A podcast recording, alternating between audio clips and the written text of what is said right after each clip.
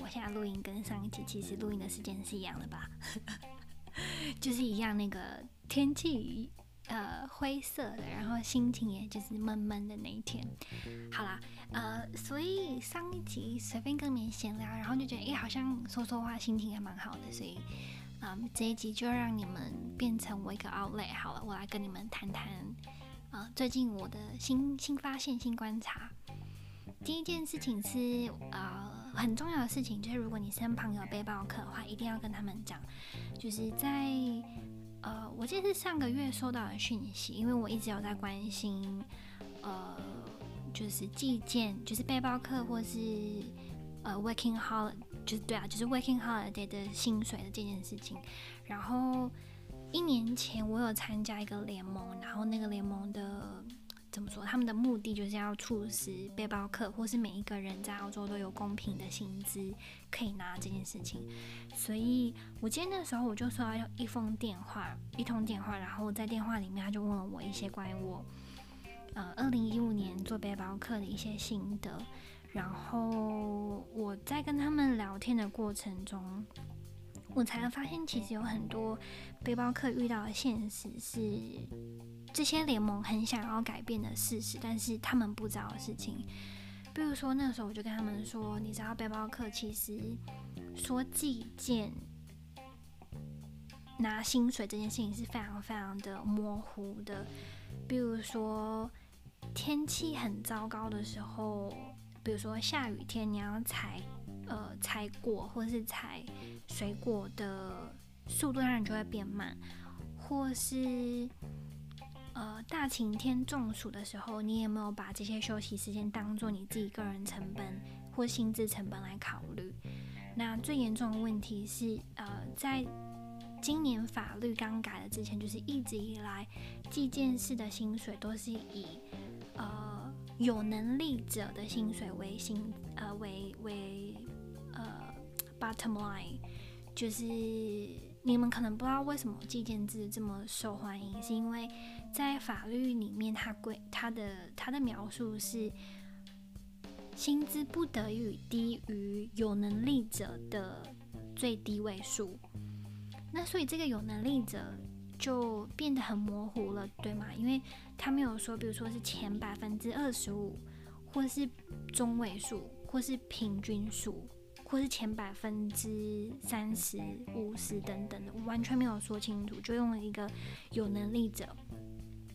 那在那通电话里面，我就跟他说这件事情是无法追溯的，因为其实在我在呃，就是二十三岁在当背包客的时候，我有跟农场主人反映过这件事情，因为我觉得我已经是很用力、很努力的人喽。虽然说我不能是，我不是快手，就是不是农场里面的一些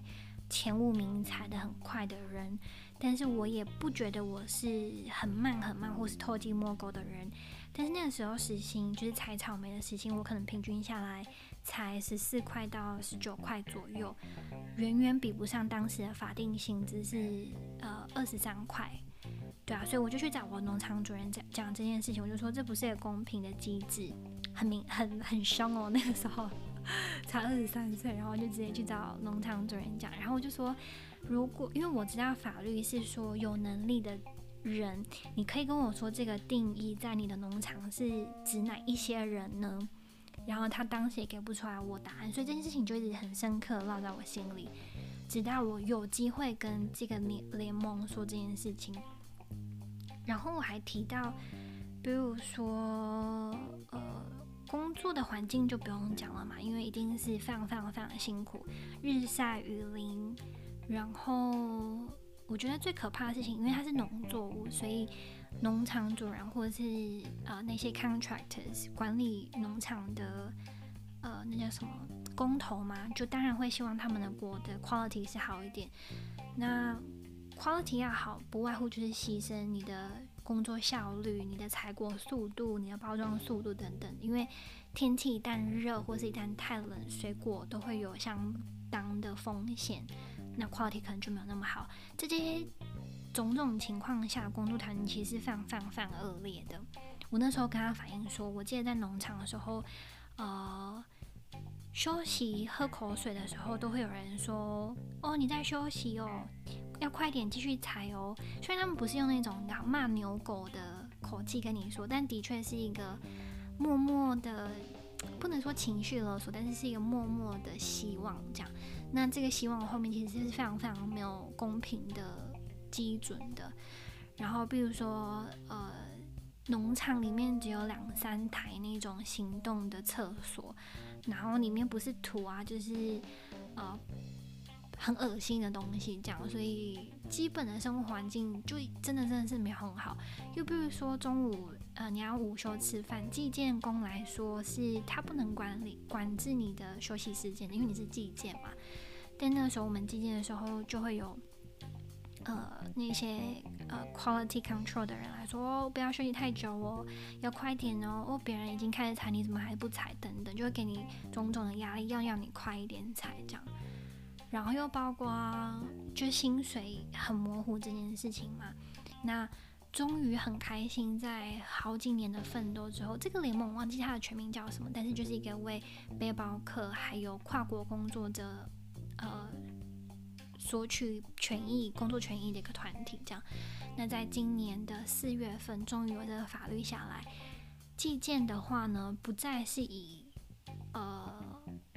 有水准的人、有能力的人的薪水为准，而是每一个人的薪水都不能低于法定时薪。所以换句话说，如果你一个一个小时可以赚到五十澳币，那很好，你就赚五十澳币。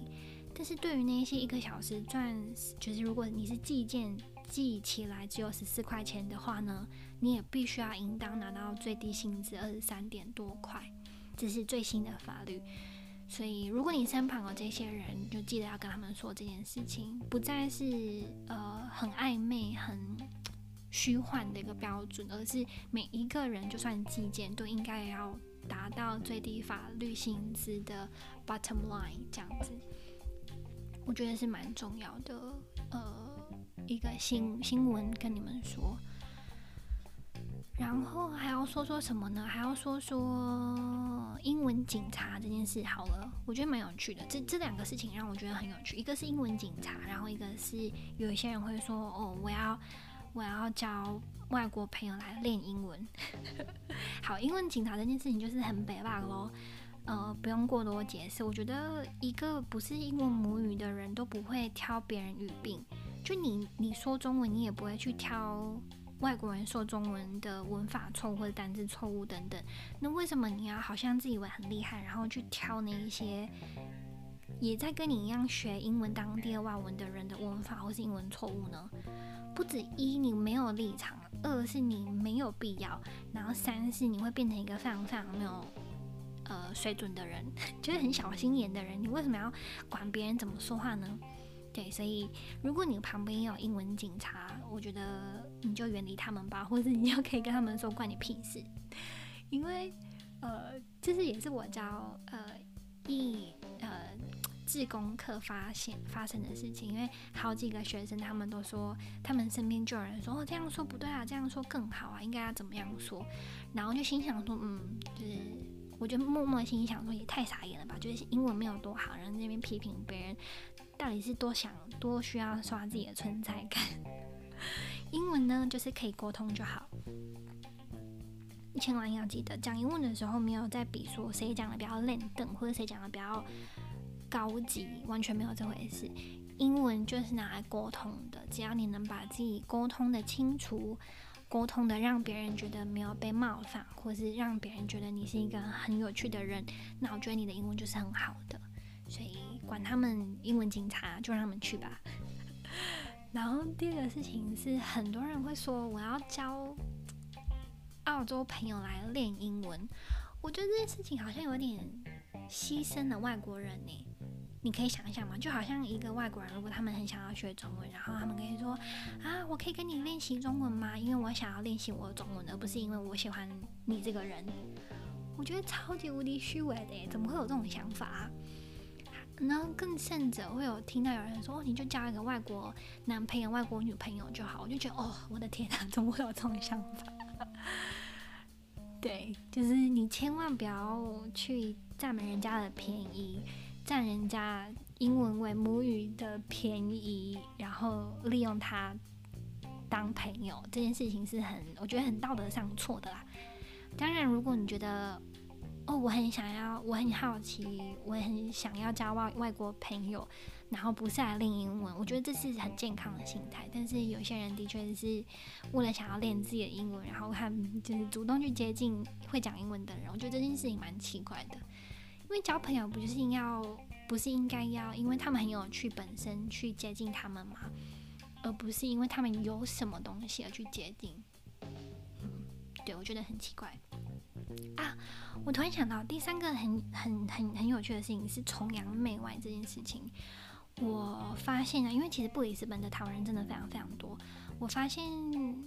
因为多了所以才有样本嘛。因为在塔斯，我旁边就只有两三个台湾姐姐们当朋友，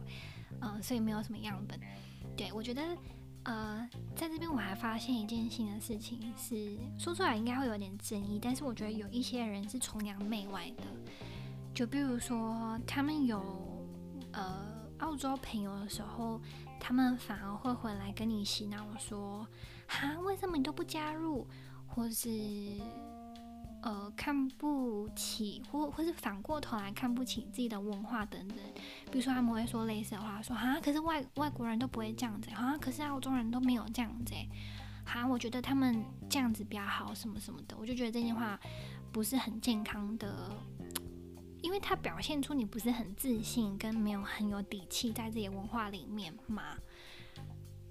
每一个文化都有它好跟坏的地方，而不是这样一头栽进去别人的文化里面。我最近认识一个人，然后我觉得他很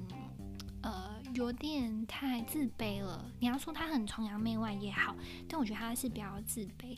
就比如说，呃，在我们我们一群台湾人的谈话里面，他就会很常说啊，我前几天去跟澳洲人怎么样怎么样怎么样啊，我旁边都是澳洲朋友，怎样怎样怎样哦，我刻意不去接近台湾朋友，怎么样怎么样怎么样？我觉得嗯，好像有点太过度强调自己很融入在澳洲圈里面。当然，这件事情它可以代表着，比如说你的英文是很好的，你是有文化素啊、你是有文化理解的，你可以有能力去融入另外一个生活圈，这件事情是很好的。但是在你本身说的这个过程中，比较大的反而是你同时在炫耀这些事情。那炫耀的基础，比如说。才在于某一个文化比另外一个文化好吗？好像我炫耀我的保时捷，而你只是开 Toyota 的，哼，对啊，所以不要做这件事情好吗？我们的文化也是很强大的。哦，这节又很快很快过去了，嗯，对，就先这样子哦。如果你喜欢的话，别忘记可以去评价一下，把那个恶性评价洗掉。谢谢大家，我们下次见，拜拜。